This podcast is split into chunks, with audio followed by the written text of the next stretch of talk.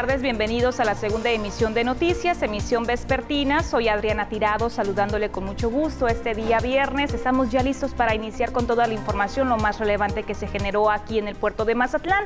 Pero, ¿qué le parece si antes vemos a continuación los titulares de las noticias? Este viernes se realizó el debate de candidatos y candidatas a la alcaldía de Mazatlán. Llegaron a la ciudad las boletas electorales para la elección de gobernador, alcalde y diputados locales. Ante el desarrollo turístico e inmobiliario, se requiere instalar base de reacción inmediata. Aumentó la solicitud de pasaportes en Mazatlán. Y en los deportes, este fin de semana quedarán definidos los finalistas de la Liga MX.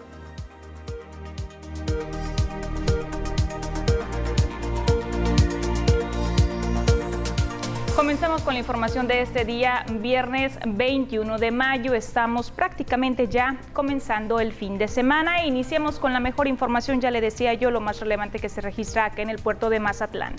Le comento que debido al crecimiento acelerado que está registrando la ciudad, me refiero al crecimiento en todos los sentidos, desde territorial, poblacional, urbano, inmobiliario, también en el sector turismo en general, bueno, pues eh, se requiere contar con más bases en diferentes puntos estratégicos de la ciudad donde se concentren los diferentes cuerpos de auxilio y rescate, esto con la finalidad de dar una atención a la población en un tiempo inmediato, más eficaz.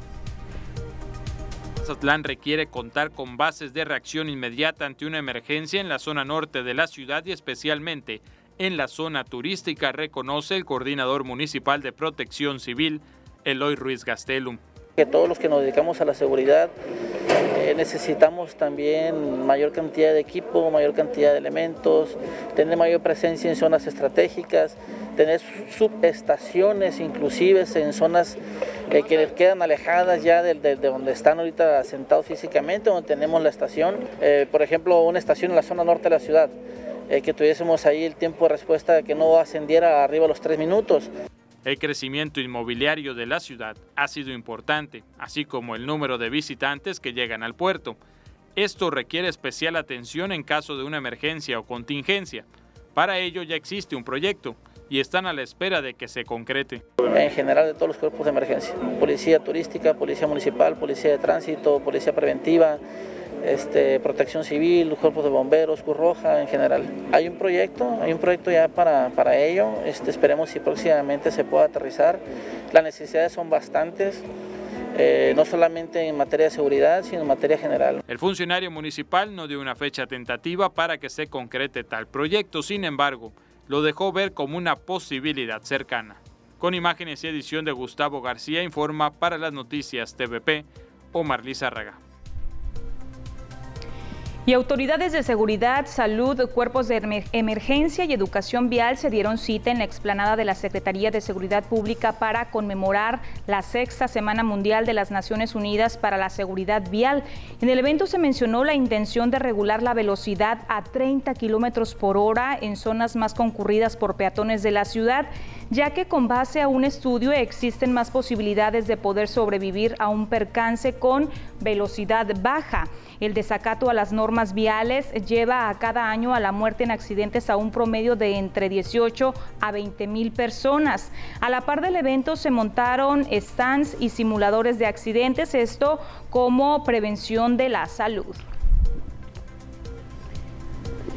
Y mire, a propósito de este tema de los accidentes, el área de tránsito municipal informó que a la semana están recibiendo un aproximado de reportes de entre 10 y 12 reportes, repito, semanales. Esta cifra tan solo es en el número de atención de emergencias. Vamos a escuchar a continuación al comandante de tránsito municipal, Antonio Estrada.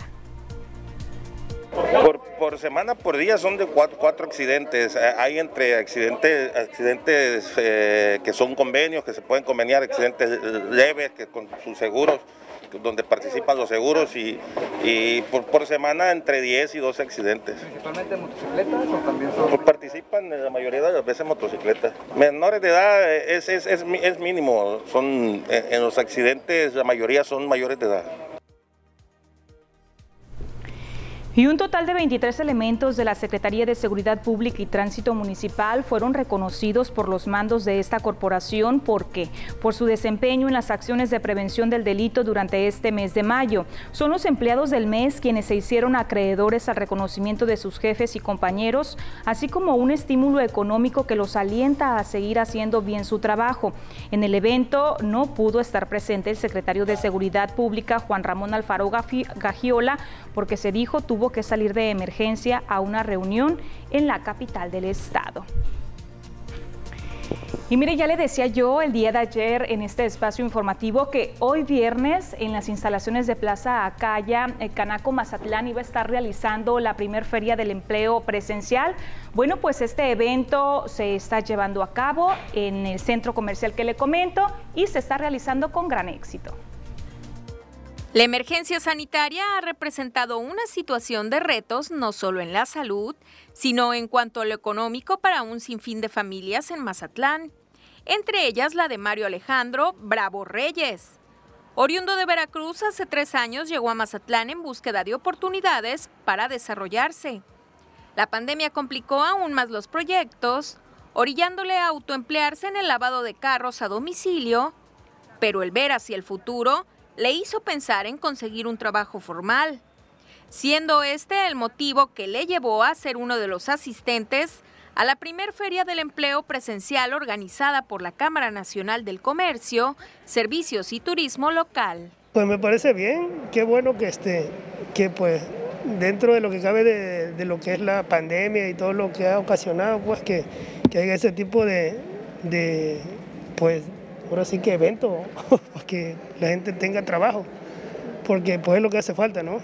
Más que nada es el trabajo, este, pues lo que nos mueve. ¿Usted ya tiene tiempo esperando encontrar empleo? Sí, pero como yo no, no, no, este, no me estanco, pues le busco por otro lado, este, pues no estoy esperanzado nada más a esto. Tengo otro lavado, este, a domicilio, sí, porque si no, o, o, le inventa o te muere de hambre, ¿no? El evento realizado en Plaza Calla bajo medidas sanitarias reunió 200 vacantes disponibles de 200 empresas entre los 14 mil socios con que cuenta la Canaco Servitur Mazatlán.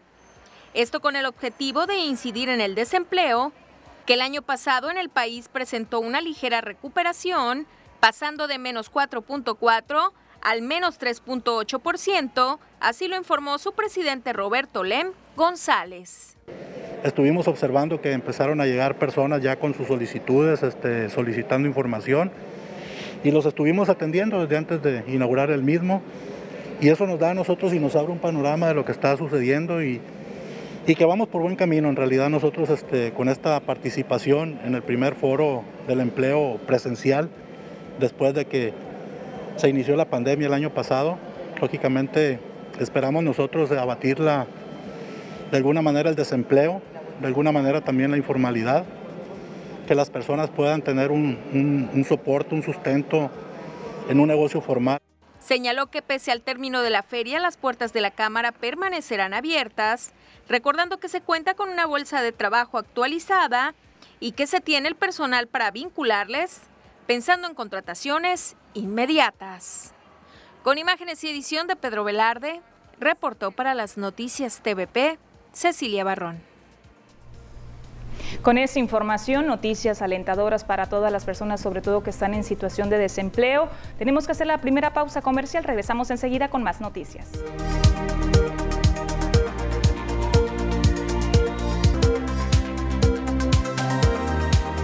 Gracias por continuar con nosotros en esta emisión informativa vespertina de las noticias. Seguimos con más información.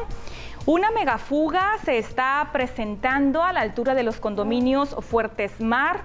Por lo tanto, los vecinos y desde luego con toda razón están muy inconformes quienes habitan en ese, sector. Por lo tanto, están pidiendo la intervención emergente de las autoridades de Jumapam.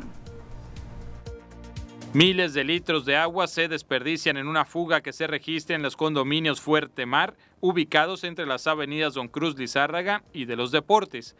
Este es un problema que tiene mucho tiempo y obedece a que las tuberías se encuentran obsoletas, por lo que en una semana ya son dos fugas las que se han registrado desperdiciando el vital líquido.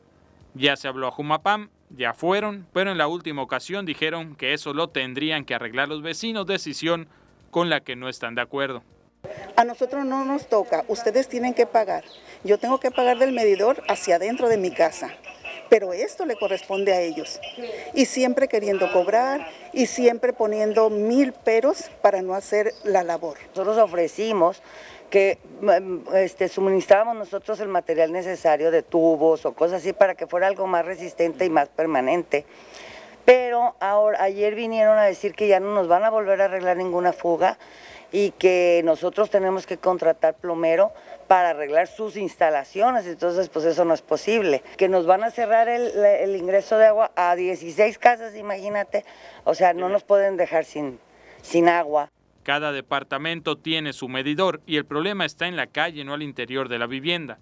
Las autoridades quieren ponerles un medidor comunitario, pero tampoco lo creen conveniente. Tener un solo medidor sería un, medidor general. Nos limita a que el consumo de, de todas nosotros, o sea, es incongruente. Porque si cada una de, de, las casas tenemos nuestro propio medidor, porque quieren poner, quisieran ponernos un medidor general, entonces habría un control sobre el suministro de agua sobre todas las viviendas. Y eso pues no. Al cierre de la edición se nos informó por parte de los vecinos que ya se dio la orden de parte de la para municipal de acudir a arreglar la fuga. Sin embargo, esto aún no se ha concretado, por lo que los vecinos están al pendiente. Con imágenes y edición de Gustavo García, informa para las noticias TPP Omar Lizárraga. Pues así la situación en ese sector de la ciudad. Los vecinos dicen que le toca a Jumapam repararlo. Por otro lado, según los vecinos, dice Jumapam que le corresponde a los propios vecinos. Ojalá y que pronto logren llegar a un acuerdo, porque mientras tanto se están desperdiciando miles de litros de agua potable, agua limpia, tomando como un contexto, como referencia que estamos en una situación de, de sequía a nivel nacional, donde son precisamente las autoridades quienes hacen hincapié en que cada uno desde diferentes sectores contribuyamos y cuidemos el vital líquido. Aquí hay un poco de incongruencia en este sentido. Y mire, precisamente ante esta referencia que le comparto de sequía, la Jumapam es precisamente quien ha decidido unir esfuerzos para intercambiar información y acordar estrategias de trabajo. Esto le repito ante la sequía severa. Y no solamente es Jumapam, lo está haciendo en coordinación con Conselva, Costas y Comunidades, una asociación civil. Para esto sostuvieron una reunión la directora de Conselva, Sandra Guido, y el ingeniero Luis Gerardo Núñez Gutiérrez, gerente general de Jumapam, considerando el estado actual de la zona rural ante la sequía severa que afecta a la región, sus estragos en las comunidades, las estrategias que Jumapam ha implementado para atender a la población afectada y también los retos que está enfrentando para que la población mazatleca no le falte el agua. También fueron presentados los diferentes proyectos que Conselva está desarrollando para el rescate y la preservación de la cuenca Baluarte Presidio, eso como única fuente de agua para consumo de la población y la economía del sur de Sinaloa, desde la cosecha de lluvia, la reparación de los suelos y el manejo sustentable de los recursos, entre otros más que buscan que la cuenca hidrológica sea sustentable. Se acordó el determinar un plan de restauración y manejo sustentable de la cuenca del río Presidio donde participe la población, ya que ambos coinciden en que es urgente hacer uso ordenado de los recursos hídricos y crear condiciones para su eh, preservación. Así las cosas con el cuidado del vital líquido. Lo que es una realidad es que cada uno de nosotros podemos contribuir y de gran forma a cuidar el agua que tanta falta le hace a algunas zonas, no solamente del municipio, sino del estado, sino en otros eh, estados de la República, otros países también. Voy a continuar información ya de otro tipo a otros asuntos pasando. Le informo que la Oficina de Enlace Municipal con la Secretaría de Relaciones Exteriores ha indicado que tan solo en el último mes están registrando un incremento en el trámite de pasaportes de un 10%. Vamos a ver a, a continuación a qué le están atribuyendo este incremento. Todavía en tiempos de emergencia sanitaria, el trámite de pasaportes en Mazatlán se mantiene y se ha incrementado en los últimos días en un 15% en comparación con el mes de abril. Así lo reveló Claudia Susana Valdivia Carmona, encargada de la Oficina de Enlace Municipal de la Secretaría de Relaciones Exteriores, quien señaló que todavía se espera que se dispare aún más el trámite con la cercanía del verano. Este sigue repuntando la, eh, la intención de trámite de pasaportes, este, todo normal. Un 15% más o menos, sí. Estamos haciendo ahorita unos 80, de 80 a 90 trámites efectivos.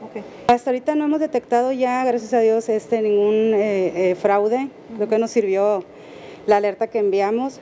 Este, igual le seguimos pidiendo que, que, cuando quieran hacer una cita la hagan al 800 para evitar todo este tipo de, de situaciones. Valdivia Carmona hizo hincapié en que ante la pandemia se sigue atendiendo solo previa cita en el call center 880-10-773, teniendo a la mano su CURP, un correo electrónico, número de teléfono y en caso de renovación, el número de pasaporte. Tiene que ser al 800, es un call center a nivel nacional, ellos son los que ponen las citas. Es el 880-10-773. Cuando llamen, si es una renovación, van a tener el pasaporte a la mano, el CUR, número de teléfono y un correo electrónico. Si es por primera vez, le van a pedir el CUR, correo electrónico y, este, y número de teléfono. Precios varían, tenemos de un año hasta 10 años, los adultos mayores tienen el 50% de descuento. Eh, cualquier duda les pedimos siempre que llamen a la oficina al 985-2535 para resolver cualquier duda en cuanto a costos, la funcionaria desconoce si la afluencia que se ha mantenido tenga que ver con la vacunación contra el coronavirus que se ha estado ofreciendo en los Estados Unidos, informando que se están atendiendo en promedio 80 citas diarias con resultados favorables en el trámite. Con imágenes y la edición de Saúl Loaiza, reportó para las noticias TVP Cecilia Barrón. Y hay un tema que recientemente está causando mucha controversia, polémica a nivel nacional. Me refiero precisamente al Padrón Nacional de Usuarios de Telefonía Móvil y a continuación le voy a presentar un pronunciamiento que nos comparte un consultor de marketing referente a este tema.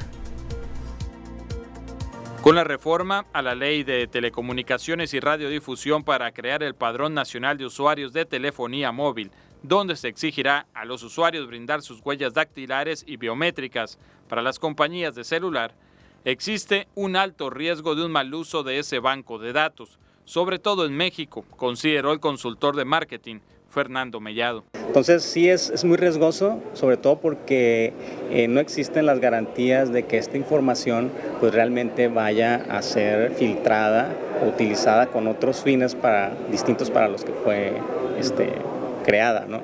ese es el, gran riesgo.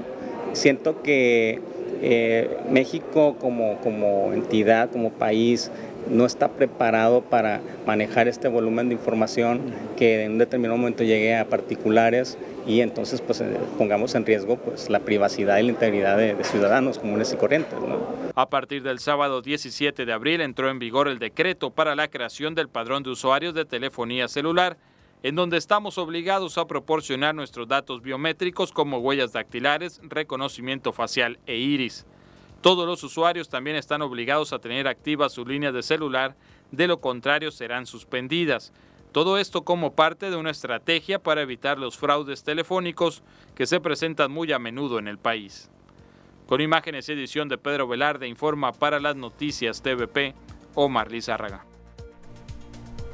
Hacemos la segunda pausa comercial. Al regresar tenemos entrevistas. Se encuentra aquí con nosotros la candidata a diputada local por el Distrito 20, Partido Verde Ecologista de México. Me refiero, a Floridalma Roblero. Regresamos.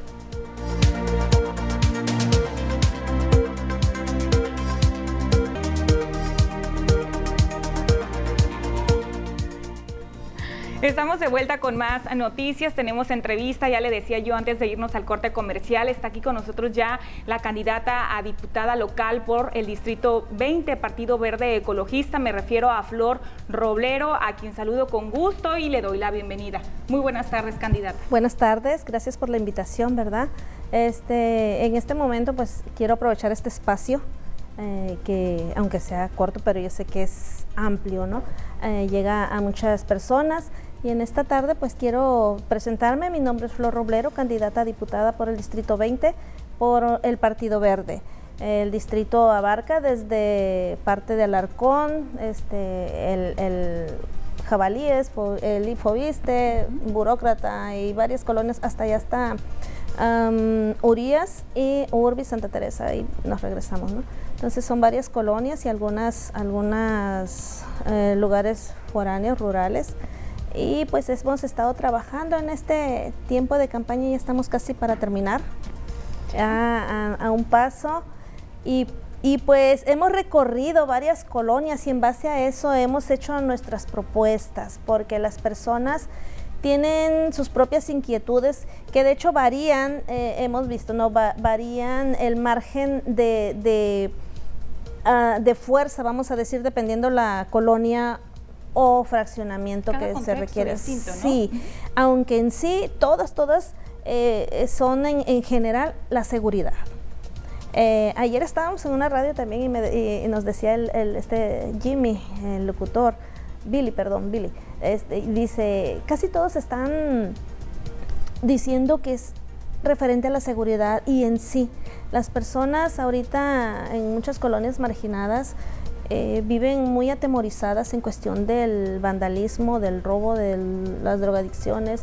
Por lo consiguiente, el alumbrado también es, el alumbrado público está fallando mucho. No porque quizás tenga la atención y eso, pero bueno, ándalo tiende, tiende a, desbaratar, a, romper para así de esa manera hacer lo que tienen que hacer. Candidata, y preguntarle precisamente en relación a este tema que, que comenta usted, ¿cuál es la propuesta que usted le hace a los habitantes que conforman el Distrito 20 para usted garantizarles seguridad pública y no solamente a los habitantes del Distrito 20, sino a toda la ciudadanía más mazatleca, ¿verdad? Así es.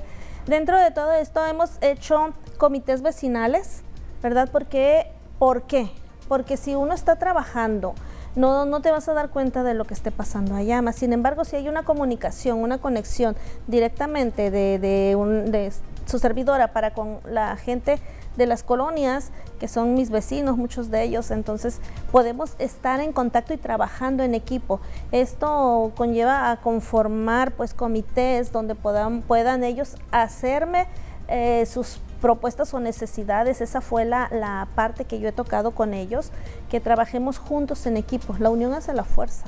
¿Verdad? Muy, muy, muy acertada su frase, candidata. Estamos ya para finalizar esta entrevista y ya estamos en la penúltima semana de campañas políticas, ya están por cerrar. Ya estamos por ¿Cuál es el, el, mensaje o, o, el llamado que hace usted a la población para este próximo 6 de junio? El llamado vota por Flor Roblero, no porque sea simplemente flor, sino conoce mi forma de trabajar. Eh, soy una mujer que no tiene historial político, mucho menos un historial este de bueno no voy a decir cosas de dudoso. pues de dudosa procedencia. Entonces estamos para servir quiero servir a, a mi ciudad decías, no solamente el Distrito 20, sino en lo que pueda abarcar, si, eh, si, si, mis propuestas o las propuestas de los otros diputados que lleguemos ¿verdad? Al, al, Congreso este, son compatibles, voy a apoyar para el bien de nuestra ciudad, porque no debe de ser para el bien mío, no debe ser beneficio propio, debe de ser beneficio para la comunidad, para, para las personas, becas y todo eso que están pidiendo, escuelas, este, mejores reforzadas. Me estaban diciendo en cuestión de los que ya se terminó. Ok, gracias de todas maneras. Y pues estamos aquí. Vota por Flor Roblero, me equivoco y, pongo este Flor Roblero, nuestra insignia, ¿verdad? Eh, en las casillas este 6 de junio, no te quedes sin votar. Tu voz tiene, tiene poder y autoridad para poder elegir. Luego a veces nos quejamos. Muchísimas gracias, sobre todo importante el llamado que hace en relación a la importancia de salir a votar este próximo 6 de junio y contribuir y ser responsables, eh, ciudadanos responsables, contribuir desde luego, favorecer, propiciar la democracia. Muy importante, candidata. Te agradezco mucho por compartirnos un poquito de tu amplia plataforma política. Repito, está aquí con nosotros Flor Roblero, ella es candidata a diputada local por el Distrito 20, partido, partido Partido Verde Ecologista de México. Tenemos una pausa comercial, volvemos enseguida con más.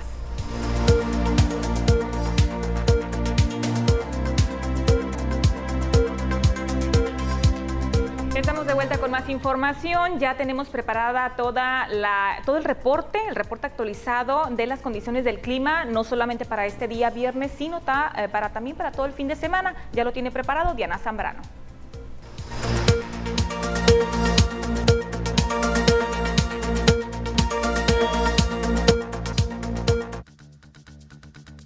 Hola, ¿qué tal? Y buenas tardes. Bienvenidos aquí al reporte meteorológico. Qué gusto acompañarlos en esta tarde de viernes, ya fin de semana. Damos inicio con el mapa nacional para conocer las temperaturas actuales en algunos puntos importantes del país, comenzando en la frontera en Tijuana, actualmente con un cielo despejado y 19 grados. La Paz el día de hoy se mantiene soleado con 32 grados, al igual que en Guadalajara. Acapulco 31 y ya para finalizar más el sur con Mérida, aquí tenemos temperatura que llega hasta los 29 grados y la condición de cielo mayormente nublada. Pasamos a conocer las temperaturas actuales en nuestro estado. En Sinaloa podemos ver valores de temperatura, los cuales varían entre los 29 y los 33 grados que nos espera para este fin de semana. Comenzando en el puerto de Mazatlán, aquí tenemos un sábado y domingo parcialmente nublado, las máximas que van a variar entre los 29 y los 31 grados para Mazatlán. Y en la capital de Sinaloa, Culiacán, actualmente con 33 grados centígrados, el día de mañana incrementa un poco la temperatura, llegar a los 34 grados. El cielo se mantiene parcialmente nublado, al igual que el día domingo en la capital.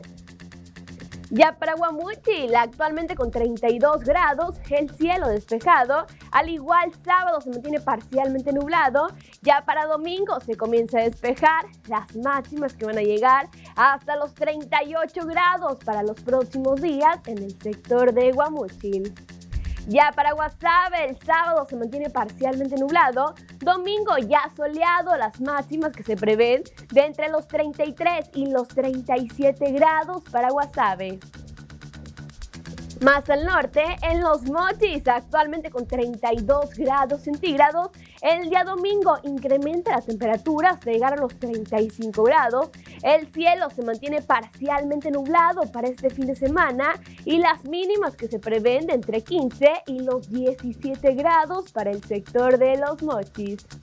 Respecto a la fase lunar, nos mantenemos aún en cuarto creciente. La salida de la luna a las 14 horas con 59 minutos. La puesta de la luna a las 3 horas con 38 minutos. La salida del sol a las 6 de la mañana con 29 minutos. Y ya para finalizar, la puesta del sol a las 19 horas con 49 minutos. Hasta aquí el reporte meteorológico. Espero que tengan una excelente tarde.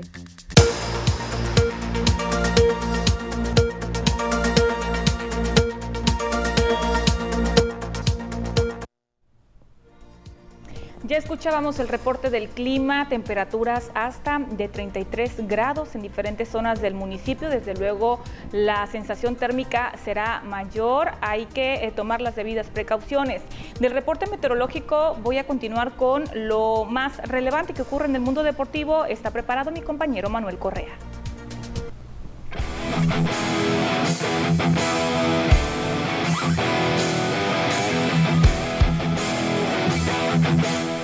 Buenas tardes amigos de las noticias, bienvenidos a este espacio deportivo. Les saluda con gusto José Manuel Correa trayéndole la mejor información deportiva tanto local, nacional e internacional. Vamos a comenzar porque se disputaron en el fútbol mexicano la segunda llave de las semifinales. Santos Laguna que dio un gran paso hacia la final del torneo Guardianes Clausura del fútbol mexicano tras golear el jueves 3 por 0 a Puebla en el partido de ida por la semifinal. Un doblete de Eduardo Aguirre y otro del ecuatoriano Arton Preciado. El triunfo para los guerreros de Santos fue lo que se le otorgó en el Estadio Corona. Aguirre abrió el marcador en el primer minuto cuando se lanzó de palomita para remarcar un centro enviado por un compañero desde el sector derecho. El delantero mexicano marcó su doblete los 27 minutos con una definición ante la salida del portero uruguayo Anthony Silva tras recibir pase de Preciado.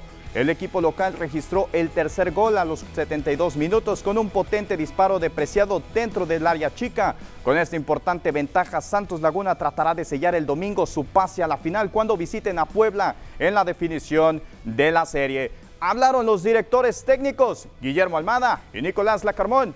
Vamos a escucharlo, lo que dijeron después del partido. Indudablemente que no es el resultado que esperábamos, creo que por la producción del equipo también siento injusto un poco el, resultado tan, abultado. Eh, creo que pagamos muy caro eh, algunos errores puntuales que, marcaron un poco el rumbo, de, sobre todo de la primera media hora de partido. Pero también al mismo tiempo este equipo ya ha demostrado y ya sabemos de, qué estamos hechos de cara a lo que va a ser eh, la, segunda parte de la serie en, el Cuauhtémoc. Y obviamente tratar de cerrar la clasificación. Vamos con una ventaja, pero esto no está definido. Nos quedan 90 minutos de, de batallar, de lucha, de concentración y sobre todo de juego. Este, y después sí, la verdad me tiene muy satisfecho el nivel del equipo porque con Monterrey en la, llave fuimos muy superiores a un equipo muy prestigioso. Sí, nos genera un poco de intranquilidad, vuelvo a insistir, esas, esos detalles que cometimos, que bueno, nos tendremos que trabajar en estos poquitos días para mejorarlo. Bueno, y esta llave que ya está definida, Santos Laguna que podría estar en la instancia de las finales si no trasciende algo mayor. Vámonos con la otra llave porque este fin de semana conoceremos al primer finalista del conjunto de Cruz Azul y Pachuca que en el global se encuentra hasta el momento 0 por 0. Juan Reynoso que se juega el todo por el todo en el Estadio Azteca, si bien juegan como locales y tienen que usar sus estrategias a su favor.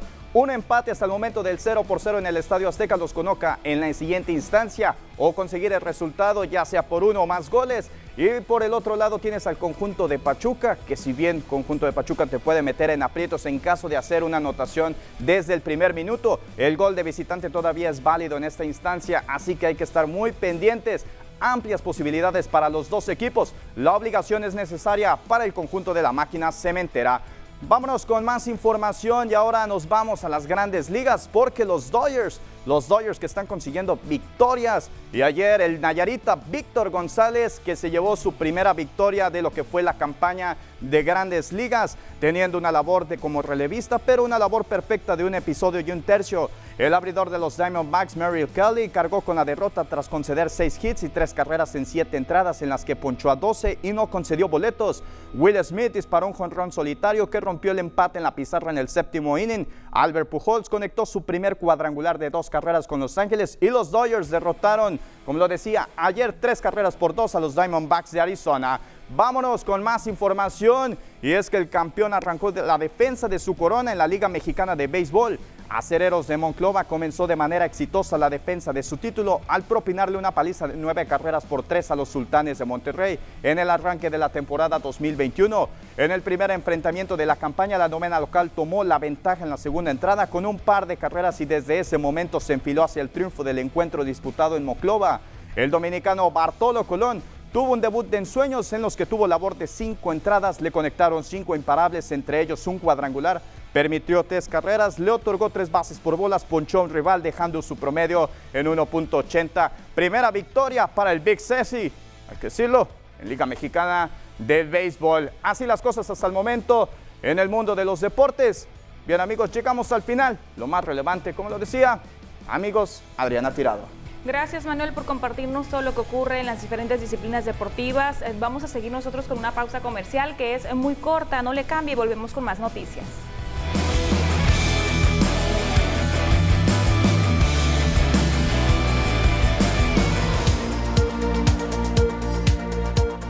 Estoy de vuelta con información relacionada al sector educativo. Le informo que hay novedades al interior de la Universidad Autónoma de Sinaloa, porque con 233 votos, Jesús Madueña Molina es el nuevo rector de la UAS para el periodo 2021-2025. Será el próximo 8 de junio cuando se realice el acto protocolario para asumir el cargo de rectoría. Los candidatos para la terna fueron Zoila Maribel Gagiola Camacho, quien obtuvo 8 votos. Santiago Insunza Cázares con seis votos. En el proceso de votaciones se tuvo una abstención y cero anulados. Jesús Madueña Molina tiene licenciatura en médico cirujano, profesor e investigador de tiempo completo. Cuenta con una maestría en docencia en ciencias de la salud, Facultad de Medicina de la UAS, doctorado en educación humanista, miembro del Sistema Sinaloense de Investigadores y Tecnólogos, fue director de la Facultad de Medicina en el periodo 2003-2006 y en el periodo de Juan Eulogio Guerra Liera fue secretario general de la UAS, Madueña Molina mencionó que está, que está de acuerdo en mantener una universidad que le sirva a Sinaloa. Dijo que la universidad necesita de todos, por ello se trabajará de manera incluyente, tolerante, con la única finalidad de que la Universidad Autónoma de Sinaloa siga creciendo. Vamos a escuchar.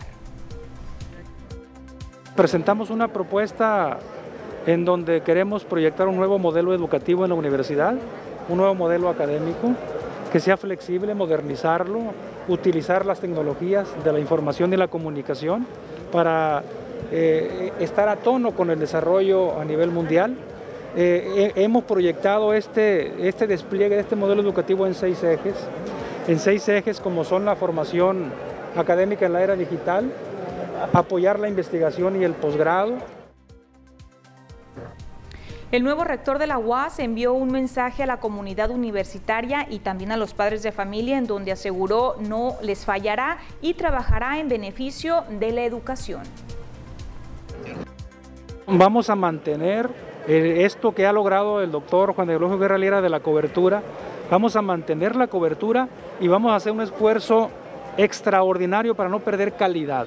Tenemos que seguir manteniendo ese binomio cobertura con calidad que no es fácil y sobre todo más cuando hay eh, deficiencias en el terreno financiero por parte de las instituciones de educación superior públicas. Pero yo le digo a los padres de familia y a la comunidad que no los vamos a defraudar. Vamos a mantener esa cercanía, ese compromiso social este, que se requiere para poder que la universidad siga siendo viable y siga siendo sobre todo pertinente ya escuchamos la información. Hay nuevo rector de la Universidad Autónoma de Sinaloa. Se trata del doctor Jesús Madueña Molina. Voy a, continuar con más información. Como cada viernes, eh, ya tiene la cápsula cultural preparada mi compañera Kenia Fernández. Vamos contigo, Kenia. Adelante.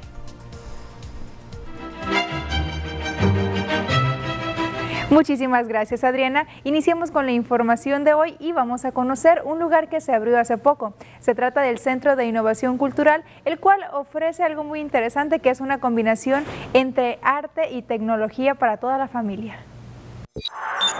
Tecnología, arte y cultura forman parte del Centro de Innovación Cultural de Mazatlán. Es un espacio que cuenta con distintas salas en las que se exhiben pinturas, esculturas y fotografías. Hay salas interactivas y de realidad virtual en las cuales niños y adultos pueden aprender sobre la historia de Mazatlán y de Sinaloa. Desde que ingresas al recinto te recibe el buque Luisa, una enorme embarcación que refleja las actividades principales del puerto, que son la pesca y el turismo. En su base se encuentra Memoria del Agua, una obra del escultor José Rivelino conformada por 700 manos de sinaloenses que sostienen la embarcación. Mariela Mercado, encargada del Sigma, mencionó que se busca fortalecer la identidad de los sinaloenses, estimular la creatividad y el ingenio, así como comunicar a través del arte y promover a los artistas locales. Sí, mira, tenemos expuestas este, cinco obras de sinaloenses. Eh, justo esas obras fueron ganadores de un concurso que se lanzó en colaboración con el ISIC. Estos eh, eh, artistas plasmaron y representaron cosas características del puerto. Entre los artistas que tenemos, pues tenemos a Jorge Serna, Carlos Azueta, Jesús Aguilar, entre otros artistas, ¿no? El SIGMA está preparado para ofertar cursos y talleres que serán puestos en marcha una vez que la emergencia sanitaria lo permita. Mira, estamos preparados, listos para abrir nuestros espacios. De hecho, vamos a estar compartiendo en cuanto empecemos a lanzar este convocatorias de talleres en nuestra página, en nuestra fanpage. Eh, y este tenemos espacios dedicados a artes plásticas, tenemos eh, espacios dedicados a la robótica educativa, al diseño e impresión modelado 3D, a la alfabetización digital, al emprendimiento, entre otros temas. El Centro de Innovación Cultural de Mazatlán está ubicado en la esquina de las calles Belisario Domínguez y Constitución en el centro histórico y está abierto de 12 del día a 7 y media de la tarde. Con imágenes y edición de Saulo Aiza. Y bueno, esta es una opción más para visitar aquí en el puerto de Mazatlán, este lugar que se convierte en un referente cultural y también en un atractivo turístico.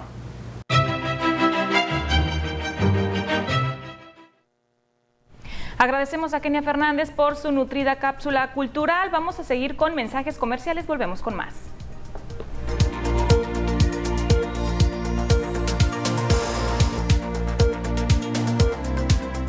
Regresamos con temas políticos del orden electoral. Le informo que en sesión virtual del Tribunal Electoral del Poder Judicial de la Federación, esto en la Sala Regional de Guadalajara, Jalisco, ha resuelto que por impugnación por reelección quedan sin efecto, ponga atención, las candidaturas comunes de Morena Paz en las alcaldías Culiacán y Mazatlán, así como la del PRI, PAN y PRD por Cozalá, además de seis candidatos a diputados en los distritos 5, 11, 15, 16, 20 y 22. Con base a ello, los votos del partido sinaloense no estarían contando a favor de los candidatos Jesús Estrada Ferreiro y Luis Guillermo Benítez Torres, ocurriendo lo mismo en el caso de las seis diputaciones en mención. Vamos a escuchar a continuación a Juan Carlos Medina Alvarado, quien es el secretario del Tribunal Electoral del Poder Judicial de la Federación, con sede en Guadalajara, Jalisco que aun cuando habían sido registrados a través de una candidatura común, solo podían ser postulados por uno de los partidos políticos que los impulsaron en la elección inmediata anterior. Por tanto, en los proyectos se propone en cada caso acumular los expedientes respectivos, modificar la sentencia impugnada y, en vía de consecuencia, revocar parcialmente el acuerdo primigeniamente combatido para los efectos que se precisan en cada una de las propuestas. Fin de la cuenta. Y a las 11 de la mañana de este viernes se realizó el debate de candidatos a la presidencia municipal de Mazatlán organizado por el Instituto Electoral del Estado de Sinaloa. En este evento participaron los candidatos Diana Jael García Sosa del Partido del Trabajo, Samuel Lizárraga Camacho de Fuerza por México, Martín Alonso Heredia Lizárraga del Partido Movimiento Ciudadano, Judith Villa Rodríguez del Partido Encuentro Solidario, el candidato común de Morena, Luis Guillermo Benítez Torres y el candidato del PRI PAN PRD Fernando Pucheta Sánchez. Como moderadora de este evento estuvo la periodista Raquel Sapien Osuna. El debate se dividió en dos bloques. El primero, en donde cada candidato o candidata expuso las principales problemáticas del municipio de Mazatlán y sobre todo, muy importante, cómo las resolverían en caso de resultar electos. En el segundo bloque, las y los candidatos expusieron tema libre o bien sus conclusiones en un tiempo máximo de tres minutos. Y custodiadas por elementos de la Policía Municipal y Guardia Nacional, llegaron al Consejo Distrital 20 del Instituto Nacional Electoral en Mazatlán 115.736 boletas electorales que serán utilizadas el 6 de junio para la elección de gobernador de Sinaloa, misma cantidad para diputaciones locales y también para la presidencia municipal. Maribel García Molina, quien es la presidenta del Consejo Distrital 20, detalló que las boletas y el material electoral permanecerán en una bodega resguardada. Vamos a escuchar a continuación. Los representantes de partido, así como consejeros, y la presidencia de este consejo vamos a firmar alrededor de ese sello que se pone a la bodega y mañana iniciaremos con el trabajo de sellado, conteo y agrupamiento de las boletas para que ahora sí este, estén por cada casilla electoral. 15.736 boletas por cada elección con demarcación territorial aquí en el Distrito 20, que serían para diputados, para gobernador y para ayuntamiento. Y no me despido sin antes presentarle las gráficas con la información más actualizada con base a la Secretaría de Salud, los datos que corresponden al semáforo de riesgo epidémico del día 10 al 23 de mayo, COVID-19, donde vemos el color de cada uno de los estados de la República y, por ejemplo, podemos eh, ver a Sinaloa que continúa en color verde según este semáforo de riesgo epidémico. Vemos el número de casos acumulados, 2.390.140, de los cuales actualmente hay activos 16.307. El número de decesos, 221.080. El número de personas que se recuperaron, 1.909.187. Vemos cómo estamos en Sinaloa, cuál es la cifra de la Secretaría de Salud, confirmados 38.912, sospechosos 435 personas, sinaloenses fallecidos 6.209, recuperados 32.418.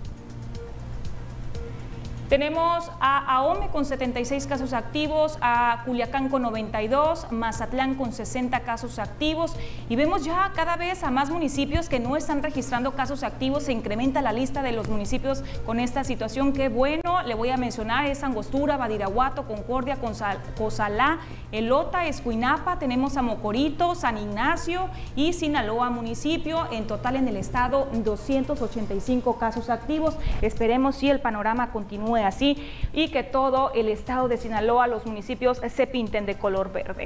Esa es la información. Llegamos ya a la recta final del noticiero, agradeciéndole como todos los días su compañía. Muchísimas gracias. Iniciemos el fin de semana, pero les espero el próximo lunes en punto de las 2 de la tarde. Hasta pronto.